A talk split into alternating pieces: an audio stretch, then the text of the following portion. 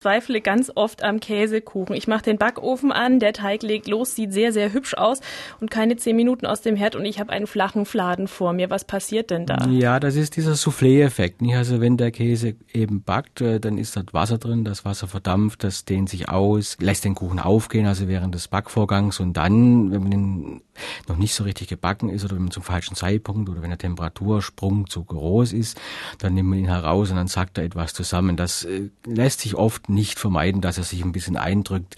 Dass er ganz zusammenfällt, das ist natürlich schon ein kleiner Unfall. Da hat man etwas getan mit der Temperatur, die, das hätte man vielleicht ein bisschen besser machen können. Ja, der passiert mir immer öfter, der Unfall.